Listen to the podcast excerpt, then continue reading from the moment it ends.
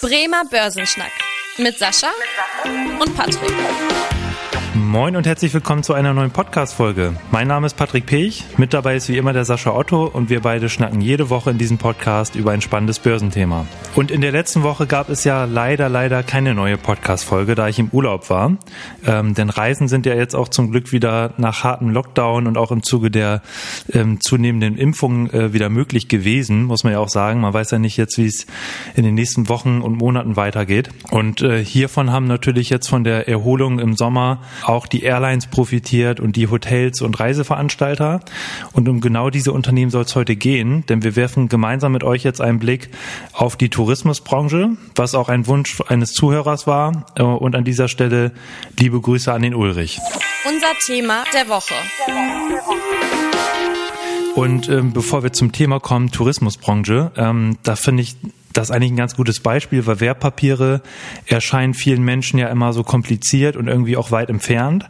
Aber gerade so dieses Thema Tourismusbranche oder auch Konsumgüteraktien, die zeigen ja auch, wie viel wir eigentlich auch im Alltag mit Aktien und mit der Börse zu tun haben. Beispielsweise bei mir, ich war ja gerade eine Woche im Urlaub auf Mallorca. Nein, auch nicht zum Party machen, sondern äh, wir waren im Norden unterwegs in Alcudia und äh, da hatten wir auch gleich mehrere Berührungspunkte mit verschiedenen äh, Unternehmen, die auch an der Börse gelistet sind sei es jetzt beispielsweise der Flug mit Ryanair oder auch unser Hotel, was wir über Booking.com gebucht hatten. Hier also bereits zwei unterschiedliche, ich nenne es einfach mal Untersektoren der Tourismusbranche, also auf der einen Seite Airlines, auf der anderen Seite Hotels bzw. Hotelvermittler in diesem Fall.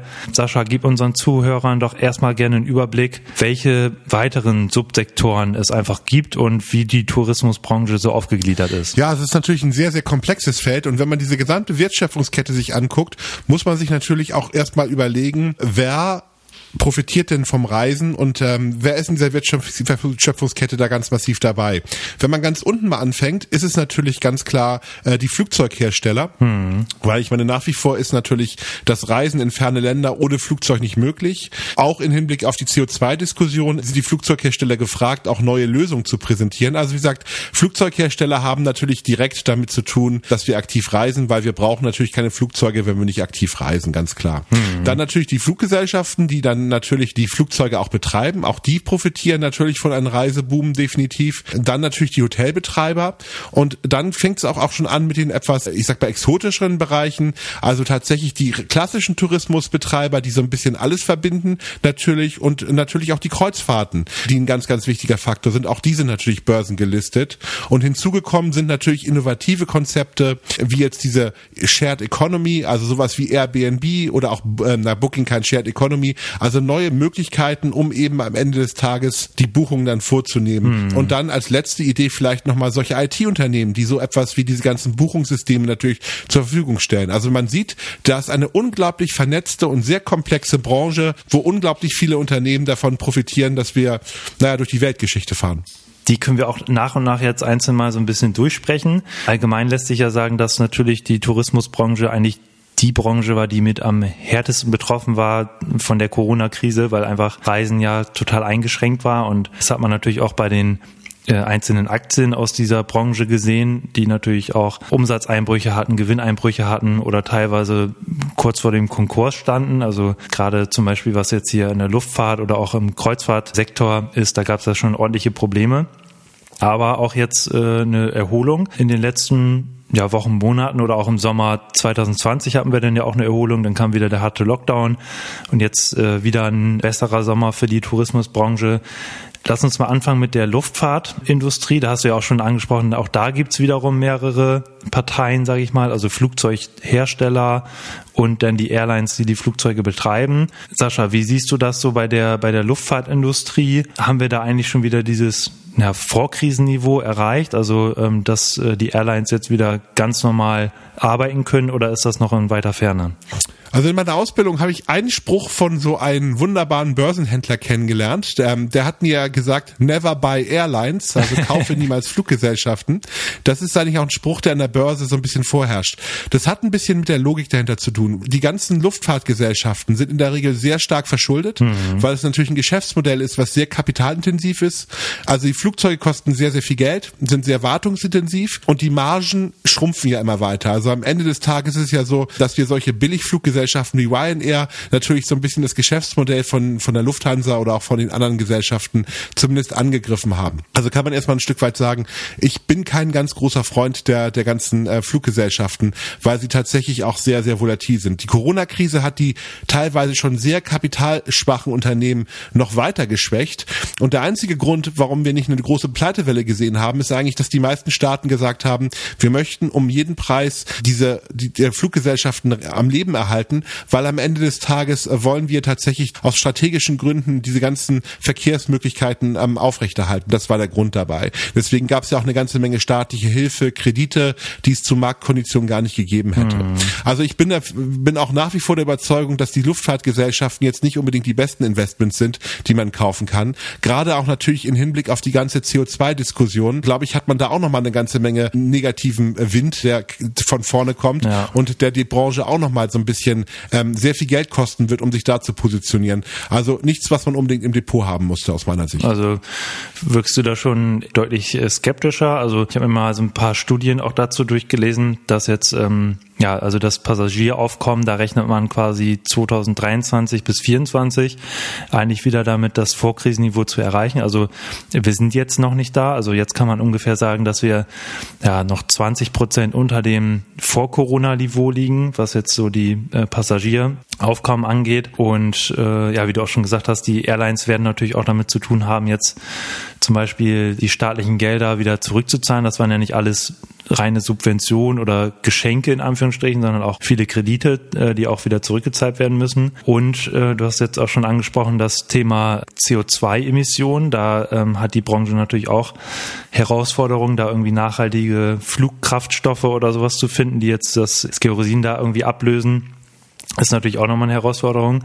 Was ich aber immer wieder gelesen habe, ist, dass schon damit gerechnet wird, weil wir ja auch gerade aus den Emerging Markets einen positiven Effekt haben. Mehr Mittelstand, mehr Haushaltseinkommen, dass dadurch natürlich auch die Nachfrage nochmal gesteigert wird. Siehst du das nicht so? Also, weil du da eben schon sehr skeptisch äh, geklungen hast? Also ich glaube tatsächlich jetzt auch, dass wir weiter fliegen werden und ich glaube, wir werden auch in den Urlaub fliegen und ich glaube auch, dass immer mehr Länder dann ähm, anfangen werden, ähm, Reisen auch möglich zu machen, beziehungsweise die finanziellen Möglichkeiten der Bevölkerung dort dort auch das möglich machen, dass man auch mal eine Fernreise macht. Mhm. Das heißt für mich jetzt nicht unbedingt, dass am Ende des Tages dort die Luftfahrtgesellschaften ähm, gar kein Geschäftsmodell mehr haben. Ich bin bloß der festen Überzeugung, wir haben eine massive Überkapazität, was das Thema betrifft. Und ich glaube, dass einer der wichtigsten äh, Faktoren zumindest teilweise wegbrechen wird, und das sind die Geschäftsreisen. Mhm, also ich stimmt. glaube nicht, dass wir noch ähm, massiv noch diese äh, zwei, drei Stunden Meetings sehen werden, wo dann irgendwelche Leute morgens von Frankfurt nach München geflogen sind und abends wieder wieder zurückgeflogen sind oder andere Sachen. Ich glaube, das, das war für viele Fluggesellschaften ein wichtiges Geschäftsmodell.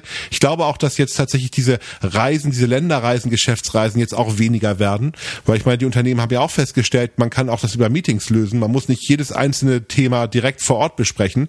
Also ich glaube tatsächlich, dass das nicht kompensiert werden kann in Zukunft und auch nicht wieder nach oben gehen wird. Und dafür sind wir einfach hm. zu, äh, zu viel, haben wir zu viel Kapazität momentan, um das, was durch den Tourismus vielleicht jetzt aus den Emerging Markets Market Comms äh, zu kompensieren. Also insgesamt nicht unbedingt die Branche, wo ich um jeden Preis mhm, investieren mm, okay. müsste. Dann haben wir jetzt einmal so die Airlines, also Lufthansa, Ryanair, EasyJet und so weiter, ein bisschen abgehandelt. Es gibt ja aber auch die Airbus äh, und Boeings dieser Welt, also quasi die Flugzeughersteller oder auch der, ja, die sogar noch einen Schritt dahinter liegen, die Zulieferer. Also hier nochmal ein Beispiel mit MTU Aero Engines, die, die auch im DAX sogar sind. Ja. Äh, Zulieferer. Oder Rolls-Royce. Äh, genau, äh, auch ein Beispiel. Und da ist ja jetzt, sage ich mal, ja, ein etwas anderer Umstand, weil gerade so zum Beispiel die Flugzeughersteller, die haben hatten natürlich eine extrem geringe Nachfrage jetzt nach neuen Flugzeugen, aber konnten jetzt zum Beispiel auch aus ähm, hohen Auftragsbeständen aus dem Vorjahr noch profitieren, wo noch jahrelang quasi produziert werden kann. Ähm, bist du da auch so skeptisch, was jetzt die Zulieferer und Hersteller angeht, wie die wie bei den Airlines? Also ich glaube, dass die Branche deutlich interessanter ist, weil was ich ja schon ein bisschen gesagt habe, wir haben sehr viele Fluggesellschaften, die werden auch konsolidieren, das ist sicherlich ein Fall, aber wir werden weiter natürlich fliegen. Und zweitens, ich glaube ein Stück weit, dass da unglaublich viele Ressourcen auch reingesteckt werden in CO2 will nicht sagen neutral, weil ich glaube, das ist unrealistisch, aber zumindest CO2-sparsameres Fliegen. Mhm. Das sind natürlich alles Aufträge, die in Zukunft bei diesen Flugzeugbauern landen werden oder auch bei den Antriebsherstellern. Also wir werden tatsächlich eine Erneuerung der Flotte sehen und alte Flugzeuge werden wahrscheinlich schneller abgefragt werden, als man es vielleicht früher gewohnt gewesen ist. Und das wird sicherlich auch in den nächsten Jahren zu volleren Auftragsbüchern führen. Also ergo, ich finde die Flugzeughersteller attraktiver als die als die Fluggesellschaften. Okay, jetzt nochmal so, so als, weil du gerade sagtest, so du hältst das für relativ unrealistisch, die CO2-Neutralität. Da fand ich jetzt ganz spannend. Die Weltluftfahrtorganisation hat sich jetzt auch im Zuge von äh, Glasgow und äh, jetzt G20-Gipfel, wo ja auch viel über, über das Thema Klima gesprochen wurde. Ich glaube, kurz davor sogar kam das, äh, wurde das Ziel herausgegeben, bis 2050 den gesamten Flugverkehr quasi klimaneutral zu gestalten. Also auch da sieht man wieder, was wir auch schon öfter angesprochen haben, das Thema Nachhaltigkeit wird auch an der Börse ein extrem wichtiges Thema werden, weil halt einfach die Unternehmen sich ja komplett wandeln müssen und auch hier irgendwie gucken müssen, innovative Ideen zu finden, die CO2-Emissionen zu senken. Also das wird auch nochmal ein spannendes Thema an dieser Stelle. Genau, Sascha, hast du zum Thema Airlines, Flugverkehr noch irgendwie Ergänzung oder wollen wir zum, zum anderen Thema kommen? Naja, vielleicht würde ich nochmal, wenn man unbedingt gerne ähm, ähm nochmal in der Form sich mit dieser Thema beschäftigen würde, finde ich einen Titel immer ganz spannend, den man sich mal anschauen kann, der tatsächlich auch mit dem Flugverkehr zu tun hat, aber der tatsächlich jetzt nicht unbedingt was mit der Luftfahrtgesellschaft direkt zu tun hat, und zwar Amadeus, mhm. eine, eine Gesellschaft, die tatsächlich die Buchungssysteme für nahezu alle Airlines in der Form darstellen. Also ich finde es sehr, sehr spannend, haben auch natürlich noch ein paar paar, andere Bereiche dabei. Aber das ist zum Beispiel eine Möglichkeit, wenn ich jetzt in diese Fluggesellschaften oder wenn ich an diesen Reiseboom glaube, aber tatsächlich sehe, dass da was passiert. Äh, für die Buchungssysteme ist es völlig egal, ob die Fluggesellschaften jetzt CO2-neutral fliegen, ob das neue Flugzeuge sind, ob die höhere Investitionsvolumen haben. Für die ist es einfach nur wichtig, dass man irgendein System braucht, wo man das Ganze managt, wer jetzt wann, wie, wo fliegt. Und gerade natürlich im Hinblick darauf, dass es immer komplizierter wird, dadurch, dass unsere Welt natürlich leider durch sowas wie ein Brexit, sowas wie Visa Auch ähm, notwendig macht, wird natürlich auch diese Abfertigung von Passagieren nach wie vor ein kompliziertes Thema sein. Und wenn ich dann in dieses Thema investieren wollen würde, würde ich mir sowas zum Beispiel auch nochmal hm. anschauen. Also ich finde sowas ganz spannend. Ja, also quasi ein IT-Unternehmen im Tourismussektor. Auch ja, spannende Idee auf jeden Fall.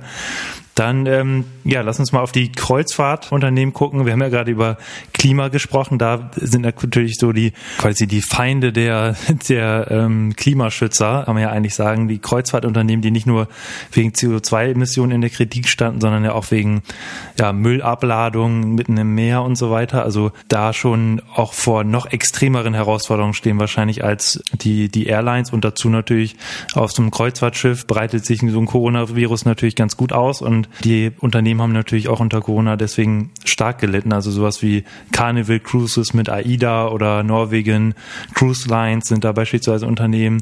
Also Sascha, da sehe ich sogar noch gefühlt größere Probleme als bei den Airlines oder magst du da so eine kleine Prognose also ich sehe geben? Das ein bisschen anders als du, weil ich glaube tatsächlich, dass dort die ganze CO2-Neutralität ist bei Schiffen einfacher herstellbar, als sie bei, als sie tatsächlich bei Flugzeugen ist. Hm, okay. ähm, es gibt dort schon tragfähige Konzepte, die sind sehr teuer. Tatsächlich äh, könnte man natürlich da nicht diese Massenkreuzfahrten mehr anbieten, hm. aber man sieht ja schon, es gibt bestimmte Regionen in der Welt, wo ich nur hinfahren darf, wenn ich tatsächlich sehr umweltfreundlich unterwegs bin. Also noch nicht, noch nicht neutral, aber tatsächlich ist ja ein Stück weit so, dass einige Staaten dort sehr restriktiv sind, gerade in den, ähm, in den Gebieten, die jetzt geschützt werden. Dort, äh, dort gibt es schon sehr strenge Auflagen. Das könnte man auch weiter forcieren. Man sieht auch, dass die Preise für diese Kreuzfahrten natürlich deutlich über den, ich sag mal, Massenkreuzfahrten liegen. Aber das wäre vielleicht auch so ein bisschen die Zukunft. Wahrscheinlich werden da die Preise steigen müssen, weil wenn ich jetzt tatsächlich so ein sehr sauberes Mülltrennsystem an Bord habe, dann bindet das eine Menge Platz. Dann führt das dazu, dass ich natürlich dann nicht so viele Menschen mehr an Bord nehmen kann. Wenn ich jetzt tatsächlich jetzt andere Antriebstechnologien nutze, äh, dann sind die deutlich teurer, keine Frage. Und das wird auch dazu führen, dass die Preise steigen werden werden. Aber grundsätzlich ist es, ist es natürlich einfacher, ein Schiff grundsätzlich CO2-neutral zu betreiben, als es beim Flugzeug der Fall ist, weil es also nur eine Kostenfrage ist. Deswegen, ich glaube, auch da gibt es grundsätzlich eine Möglichkeit. Ich glaube auch, dass die so eine kleine, also ich habe für die nächsten zwei, drei Jahre, dass es da so einen kleinen Nachholeffekt gibt.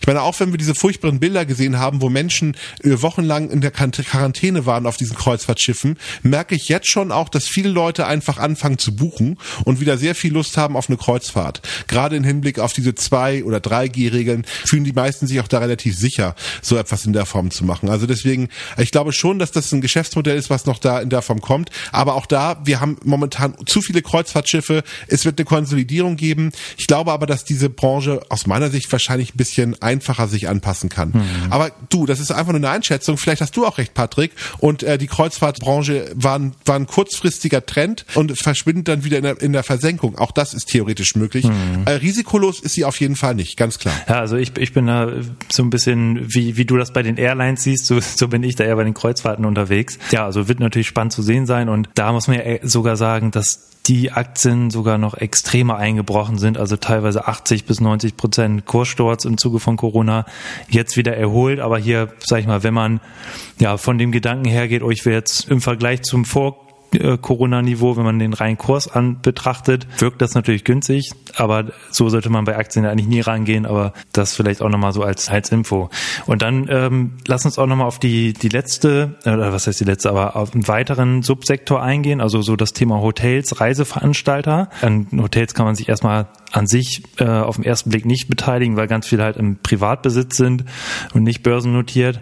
Aber da gibt es zum einen natürlich, wo wir auch schon drüber gesprochen haben, so Vermittler wie Airbnb und Booking, aber auch in den USA, Sascha, wenn man da immer mal wieder hinguckt, sowas wie äh, Win Resorts, wo man Hotelketten oder Spielcasinos hat oder auch Marriott Hotels, äh, ist glaube ich auch vielen bekannt. Hältst du das für eine Investitionsmöglichkeit oder bist du da auch eher skeptisch? Man muss da wirklich ein bisschen differenzieren. Ich würde jetzt tatsächlich nicht unbedingt auf die klassischen Hotelketten setzen, die sehr stark auf Geschäftskunden setzen. Die werden natürlich die Problematik bekommen, dass die Geschäftsreisen wahrscheinlich deutlich später erst wieder anfangen werden, das Level zu erreichen, falls sie es überhaupt je wieder erreichen. Hm. Das ähm, sind ja diese klassischen, ich sag mal, Business-Hotels, die da eine Rolle kommen. Ich würde tatsächlich dann eher so ein bisschen auf das Thema, wenn ich Hotels mir anschauen würde, Hotelketten setzen, die jetzt wirklich auf touristische Ziele setzen,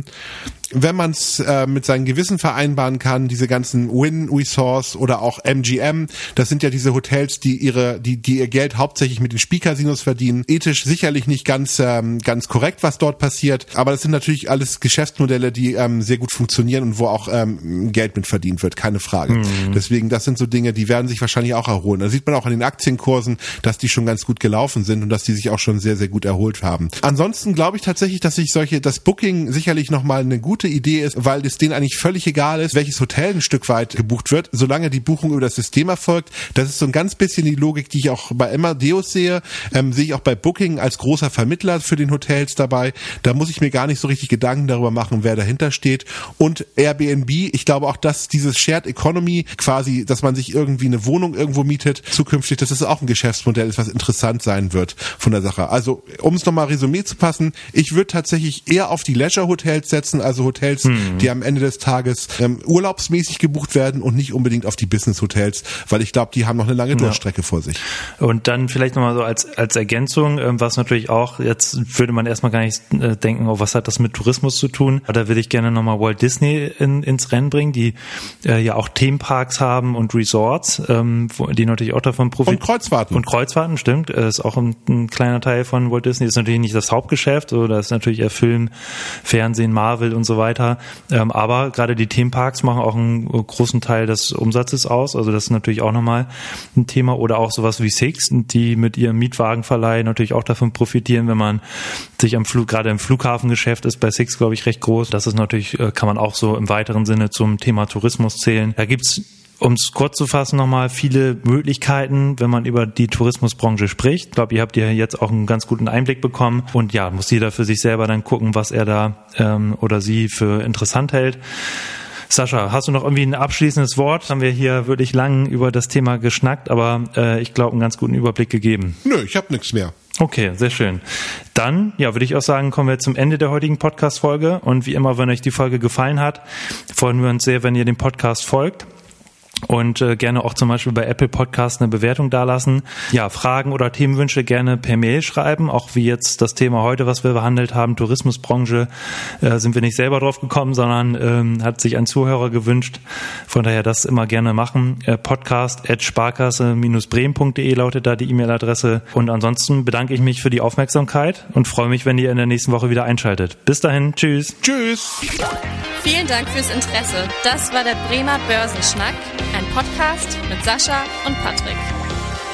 Noch ein kurzer Hinweis und an dieser Stelle liebe Grüße aus der Rechtsabteilung. Die gesprochenen Inhalte bilden die persönliche Meinung der handelnden Person, also in den meisten Fällen von Sascha und mir wieder. Sie stellen also keine Handlungsempfehlung zum Erwerb oder zur Veräußerung der genannten Wertpapiere oder anderer Finanzinstrumente der genannten Emittenten dar. Bei Fragen wende dich gerne an deinen Berater.